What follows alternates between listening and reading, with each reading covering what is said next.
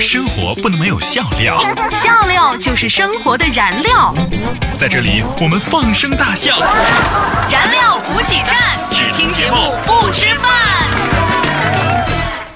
不急不急，哎呀，好默契啊！终于到了最后，我们开始默契了，是吗？不过上一期节目已经吓到大家了，到了最后，真相到底是什么？过几期我们就知道。一个话题，一堆段子，笑死人不偿命啊！燃料补给站，段子大联欢。首先是各位网友给我们发来的段子，雪人下划线哥，哥呃哥的哥。对，他说回到家后都快十二点了，邻居小美眉呢是披着一个毛巾来敲门，哎呀，说她洗澡洗到一半。热水器坏了呢，要过来接浴室。当时我怒火中烧，靠，电不要钱啊，水不要钱啊，当我是冤大头啊！立马拒绝了他，他非要进来。我捡起他掉在地上的毛巾，塞到他怀里，一脚把他踢出去了。靠，耽误我休息吗？这不是，这辈子注定单身。他是女的呢，我觉得就可以理解了，是吧？对。半夜睡不着，爬起床来，走到客厅抽支烟，发现一只蟑螂，于是跟他聊了很长时间。我把我对生活的看法呀，对上司的不爽啊，以及生活的压力呀，以及压榨的发泄啊等等，都说给他听了。烟抽完了，于是我狠狠的一脚踩死了他。没办法，他知道的太多。Think I 七幺六这位朋友他说课间有一张试卷发了下来，分数低的可怜，哎呀，给旁边同学给乐的呀。结果仔细一看，卷子是他的。来看到风，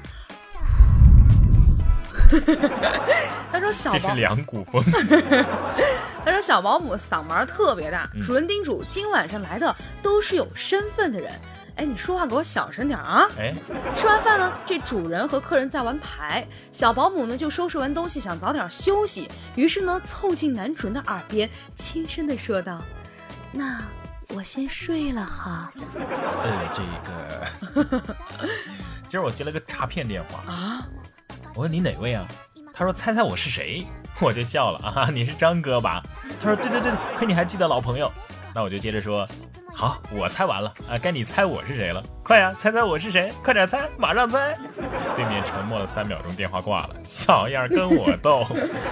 哎，我那天带我男朋友回家，在家吃了顿饭，我就偷偷跟我妈说，他有点胖，你要是觉得不合适，你就跟他说。哎呀，我们其实认识也不久，没事儿的。结果我妈来了一句，你凭什么说我女婿胖啊？到底是不是亲生的呀？刚刚去 ATM 机取钱，前面有一对这个夫妻呀，也在取钱。这个妻子对丈夫说：“我要输密码了，你走开。”于是丈夫就退到了一边。我暗想啊，哎呀妈，这这这女人挺强势的啊，说明这家是女人管账啊。只听到滴滴滴三声过后，妻子转身对丈夫说：“好了好了，我输完了，该你输后三位了。”哎，我去，这是顶层格局设计下的相互制约、相互监督啊！但是后来的情况是，丈夫先按了三次退格键，然后输入了六位密码。太聪明了，这个技能要 get 一下。今儿下班的时候呢，突然下起了大雨，来到楼下有一群人都在等人送雨具过来，其中有一个美女啊，是孤零零的站在一旁。我当时呢没犹豫，就把伞塞给了她，准备冒雨回去。哎哎，你的伞？哎，是你的伞。然后我跑进雨中，留给了她一个背影。当时觉得自己太帅了。跑了一段，我回头一看，她上了一辆宝马，把伞给扔了。那天我朋友跟我说，他买了奇瑞捷豹路虎揽胜极光，我还以为他买了五辆车呢。啊？难道不是吗？由于工作表现出色，总公司派给了一个领导来考察我。是一个四十来岁的女人，中午到茶餐厅面谈，隔壁桌呢有点闹，于是他就端起咖啡对我说：“这边吵来，那边喝。”我看他掀起了头，于是就大胆的接着唱：“山歌好比春江水嘞。”白了我一眼就走了。我算是明白为什么韩国、日本写不出《西游记》了。为啥呢？因为吴承恩是南方人，笔下的妖怪吃了唐僧肉都习惯用针，费时费料，还没上锅就给救了。假如说是韩国的妖怪，一抓到唐僧就塞到泡菜坛子里腌上了，那日本更快啊，直接就做成寿司了。妈妈，你今天晚上炒的菜好好吃啊，怎么那么辣，真过瘾。呃，辣辣椒放过头了，一家人都不敢吃。本来想喂狗，可是我怕把狗辣死。后来想起来你爱吃辣，就热了热给你吃。绝对亲妈。女人在开心的时候想到的男人，那是男神；在难过的时候想到的男人，那是备胎。然哥，你同意吗？呃，我应该问你是这样吗？哥们儿，为啥这电视剧里总是会出现这种场景？给你一百万，离开我女儿。哎，这也就是让我们看着过过瘾罢了。现实生活当中都是，给我们一百万，否则离开我女儿。妈妈，什么叫度蜜月呀？哎，度蜜月就是我和你爸爸结婚之后啊，一起去旅行，很好玩的。嗯，那那我去了吗？你当然去了啦。那我怎么不知道呢？哎呦，你还小嘛，当时啊是你爸爸带你去，但是呢是我带你回来的。为什么男生明明在染色体上比这个女生啊弱小那么多，却依然强壮有力，成为了种族的主导？因为上帝忌惮女人的力量，所以给他们设定了每一个月持续掉血的系统，导致 HP 值常年不满，打怪得的钱都得用来买药买零食，导致装备和经验都跟不上。想象一下，小学的时候还没有开始掉血的时候，他们把男孩欺负成什么样了呀？一句话里能说出三个恰当成语的人，请收下我的膝盖。让我们红尘作伴，活得潇潇洒洒，策马奔腾，共享人世繁华，对酒当歌，唱出心中喜悦，轰轰烈烈，把握青春年华。呃，记得有一次《变形记》里面的主人公说：“我老师说我是我们班的搅屎棍，我是搅屎棍，他们是什么？屎！我比他们好，好歹我还是根棍呢。”有一晚上下楼买烟，刚出超市呢，就看见领导牵着一只藏獒过来。于是我友好的打了声招呼：“嗨，王哥，这狗不错呀，啥时候买的？”走近一看，原来是他媳妇儿穿着个貂蹲那儿系鞋带呢。昨儿一妹子来电，小雅，然后他巴拉巴拉巴拉巴拉说了一大堆，差不多三四分钟。我说：“妹子。”呃，你可能打错电话了。几秒钟之后，我又接到这个妹子的电话。小雅，我跟你说啊，哎，刚刚求死我了！我想跟你打电话，结果打错了，打到一个不认识的男的那儿去了，还和他说了好多呀。那傻逼也不知道早点跟我说我打错了呀。我沉默了几秒钟，妹子，我还是刚才那个傻逼。我明显听到了电话那头呛到水的声音。高中的时候喜欢一个女孩，但是她好像对我没什么意思。一次偶然听别人说她有把这个心事啊，还有兴趣爱好啊写在笔记本上的习惯。为了更了解她，那天晚上就寝的时间，我是独自一人偷偷的跑回教室，不敢开灯啊，就用手电在她的课桌里面找笔记本。看见一个黑色的袋子，好奇心作祟，我打开袋子，拿出那个软软的东西，呃，苏菲。呃，因为是第一次拿那种东西，心里面邪恶的笑了。正当我笑的时候，灯亮了，门口站着教务处的主任，我跟他四目相对，时间仿佛定格在那一秒。后来我不敢正眼看那个女同学，因为那个时候学校流传着一个变态偷卫生巾的故事。今儿和女朋友去买鞋，她看中了一双，问了我一下多少钱，老板说一百二十八，我说便宜点，老板说一百一。我刚要说话，女朋友转过头，死死地盯住了我。那个一百，活生生地咽到了我的肚子里。女朋友经过一番讨价还价之后，五十块钱成交。考试了吗？嗯，昨天刚考完。啪啪啪啪，一顿揍。成绩成绩还没出来呢。反正早晚都得打，早打早安心。这家里的事儿吧，都是我说了算。我说一，我女朋友不敢说二；我说东，女朋友不敢往西。敢有一点违逆，我上去就是一巴掌。女朋友天天跟我跪着说话，女朋友还承诺过，只要我把家务做完，工资上交，就允许我吹五分钟的牛。呃，不说了，时间快到了哈。有一次和女朋友吵架，吵得特别凶，都快打起来了。然后我说：“你你你这么凶，信不信我让你一会儿大气都不敢喘？有本事你来啊！”接着我放了个屁，他真的一个大气都不敢喘了，呵，和我斗。刚刚在办公室，我说我抵抗力好差，感冒了两个月还没好。结果啊，我旁边的同事说，你你这还叫抵抗力差呀？你这抵抗力强好吗？感冒两个月还没死啊？儿子和妈妈在火车上聊天，儿子说，妈妈，晚上不能坐火车的，有鬼，别乱说，哪儿有鬼？哪里有鬼啊？有铁轨啊！下班回来一开门啊，女儿就扑到我怀里大哭，我赶紧问怎么了？怎么了？她瞪着无辜的含泪的大眼睛，指着屁股跟我说：“ 你看你媳妇儿把我打的鼻青脸肿的。”儿子，少吃点肉，你看你那身肉还吃。这吃肉跟长胖有什么关系啊？怎么没关系呢？嗯，那你说是羊肥还是狼肥？当然是羊啊。对呀，可是羊它是吃草的，狼才是吃肉的，狼反而瘦哦。下班坐公交车，有一个私家车挡在了公交车的前面，磨磨蹭蹭的也不快开。这个司机师傅啊，就绕过此车，说出了技惊四季的话语：拉一个女的你就嘚瑟嘚瑟，都不知道咋开了。我拉一车女的也没像你那样啊。呃，有一次我手机坏了，下午手机修好刚开机，一个陌生的号码就打进来了，一开口就是：“哎，你电话咋一直关机呢？我都打了一个下午了，你干啥去了？一个小姑娘在外地上学都不知道随时保持电话畅通吗？你知道你爸妈多担心吗？”啊啊，您是？我我我中通快递，北门取快递，快点啊！楼下卖蜂窝煤的骑着三轮车吆喝说。蜂窝没了没了没了没了！于是我打开窗户朝他吼道：“没了没了，你叫个毛线啊！你叫！”有一次我老妈非要看我手机，神神秘秘的搞了半天都不知道搞什么。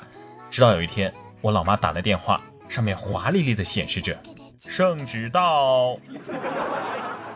和老妈看电视。上面专家说打孩子是起不到教育意义的，我就对我妈说了，你看到了吧？我以前都是白挨打的。以前打你呢，就是解解乏儿。你这孩子啊，打小我就看出来，没啥教育意义。段子大联欢向大家征集段！发送你觉得好玩的段子或者是值得一说的话题与我们分享，一经采用，不仅你的名字和段子会被主播在节目当中念出来，更可以优先获得点歌送祝福的机会。互动方式：网络平台收听的用户呢，可以直接对节目进行评论即可；微信可以发送到微信公众平台“然哥脱口秀”，或者是在新浪微博上艾特“然哥说新闻”或“廖妍妍”，同样可以哦。互动就是散呀散不走，话题吐槽两呀两回头，微信评论微博艾特我，看到就念不念是小狗，互动好好玩，这是为什么呀？燃料补给站，互动好好玩。上一期的互动话题是。如果上一期是最后一期燃料补给站，那这一期又是什么？是最后一期的下一期。不是，如果上一期节目是最后一期燃料补给站，你们会对我们说点什么呢？来看看大家给我们的留言吧。啊，我觉得这个话题真的是说的很好哎。为什么？因为这一期的评论是史上最多的一次。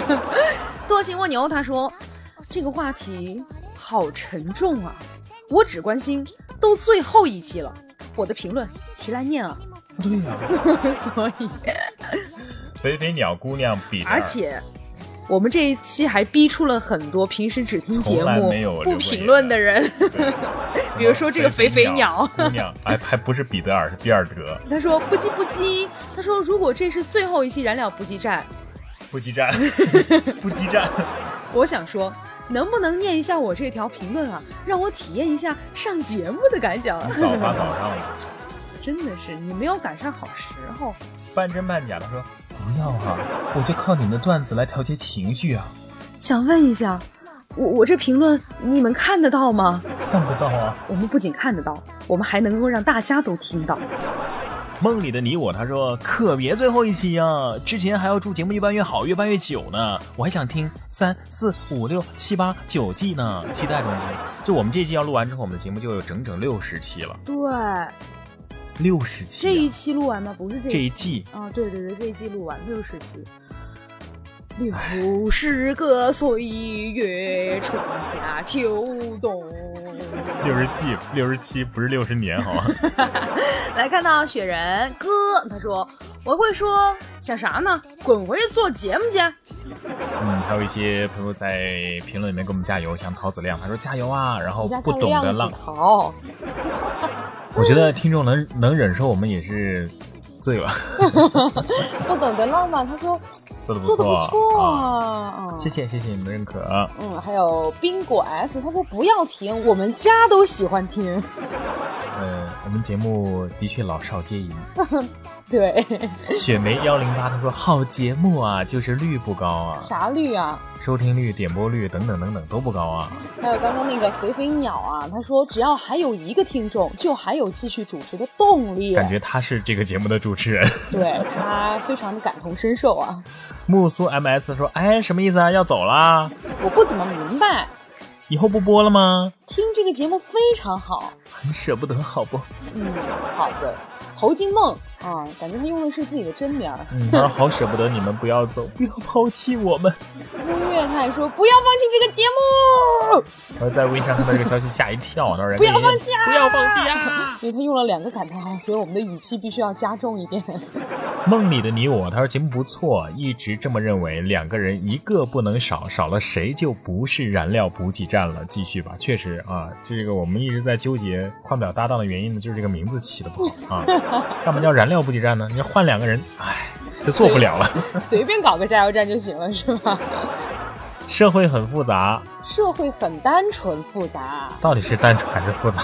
他说不要放弃这节目呀！我从去年第一季的第一期就开始听，每期都听，对天发誓没漏过一期。因为是学生党，所以呢只评论了一次。求然哥和廖岩不要放弃啊！以后别逗听众就行了。不是，他听出来我们就逗他了。我们确定是在逗大家吗？是啊，啊，是这样的哈，呃，我就不明白为什么学生党就不能评论了呢？对啊，学生党更有时间评论。只要能停就能评啊，所以不是我们放弃了你们，是你们放弃了我们。开玩笑的哈。来看到不想长大的季友，他说每天晚上就等着听这个才能入睡，不要取消呀。那我没有更新节目的时候，你是怎么睡着的？睡不着了。小平他说：“然哥、妍姐，你们这整的是哪一出啊？一会儿说燃料补给站是最后一期了，一会儿说要换个主播了，你们有没有考虑过我们听众的感受呢？你们这样是不负责任的。虽说我从来都没有参加过互动，但也不能代表我们没有听过，对吧？他说：假如这是你们最后一期节目了，我想对你们说，谢谢谢谢你们带给我们的欢声笑语，还有就是说换主播，谁先说这话题就换谁啊！然哥再见。他说那是不可能的。他说要是换掉严谨的话呢，岂不是只剩下燃情脉脉了？那多没意思啊！所以谁都不能换。你的意思是这个板块是一个最没意思的板块呗？对，大概大概就这意思吧。其实怎么说呢？我们在生活当中，不管是廖岩也好，还是、呃、廖岩我就不说了，然哥反正绝对不是一个逗逼的，所以我在这里面扮演一个逗逼，已经扮演了很久了，我我有点不爽，所以我就搞了这样一个话题，你你怎么怎么怎么着吧？所以今天我们的互动话题就是说一说，当一个逗逼是一个怎样的体验。我觉得你可以先说一下。呃，其实我一直以来都是一个非常严肃的新闻主播，走的是高冷路线。但自从播了一些比较逗逼的节目之后呢，我反而正常一点的时候，周围的人以为我心情不好了。你在说我吗？我今天老是缠着然哥，你是不是心情不好啊？你怎么不跟我说话呀？我只是恢复了正常而已。有时候这个正经说话很难被人相信，感觉大家都以为你在扯淡。而且有时候和朋友在一起的时候，会自动的开启逗逼模式，因为像比如说我跟然哥一坐在这个话筒前，就自动开启逗逼模式了。但是我我自己内心哈还是比较孤独的，请关爱你身边的逗逼好吗？我自己内心也是非常文静的。好，这一期的话，我相信收音机前很多喜欢听我们节目的听众也一定都有这样的逗逼的气质。嗯比如说一个寝室里面你就是那个寝室的开心果，一个办公室里面你就是那个办公室的那个，是吧？逗逼。逗逼对。那么来说一说，当一个逗逼是一个怎样的体验？所以呢，啊，我们这个节目是不会停止的，因为我们又公布了下一个话题。啊，对啊，如果我们停了，又又有谁来念我们的评论呢？对，又会有人要这样问我们。好的，欢迎您在我们的节目下方评论留言，或者呢是在新浪微博上面艾特廖妍妍 P O P P Y 和然哥说新闻。当然了，你可以关注然哥的微信公众平台“然哥脱口秀其实我发现一个规律啊，嗯就是我们这个节目的粉丝呢挺多的，”。嗯然后那个在微信上给我们留言的听众也挺多的，嗯，但是我们的微博粉丝就没怎么涨过。所以，如果你真心支持我们的话，能不能关注一下我和廖岩的微博呢？求你们了。活不是只有苟且的现在和看不见的远方，起码此时此刻，你还有廖言廖语的心灵鸡汤。今天的廖言廖语要跟大家分享的这一段话来自于梁文道。读一些无用的书，做一些无用的事，花一些无用的时间，都是为了一切已知之外，保留一个超越自己的机会。人生中一些很了不起的变化，就是来自于这样的时刻。其实呢，廖岩以前一直有一个疑问：自己看过的书，自己却不记得书里面的内容。我在想，我要不要把这些书内容全部都背下来呢？其实发现不用，因为慢慢的、慢慢的，我们会发现这个过程是一个量的积累，最后会变成一个质的飞跃。燃情岁月就不要再默默无闻了，有什么你就说出来吧。好的，今天的燃情默默呢，我要和廖岩啊，在这里借这个机会，给所有听过《燃料补给站》，哪怕只是听过我们这个节目的名字的听众，送上一段祝福的话。嗯，那我要说的是，非常感谢大家那么支持我们的节目。其实我们应该没有想过这个节目会受到大家那么的喜爱，嗯，是吧？是的，我们的自我调节能力很强。而且刚开始我跟然哥我们做那个体育节目的时候，廖岩经常被骂，说我是一个聒噪的女主播。嗯，对，是这样的。我现在终于把我的聒噪用对地方了，非常感谢大家，让我找到了自己的定位和人生的方向。其实我想说呢，就是感谢大家一直以来对我们节这个节目的支持和喜爱啊。就像刚刚有一个叫肥肥鸟的听众，他不是那样说的吗？只要还有一个听众，我们就还有继续主持的动力。虽然说现在我们这个节目面临着一些困难，发不起工资，你知道吗？但是只要你们还想听，我们就会努力的去做。只要我们的节目还有一个人在点赞，我们依然会因此而开心的。也希望我们的节目呢，能够给收听节目的你们带来更多的快乐。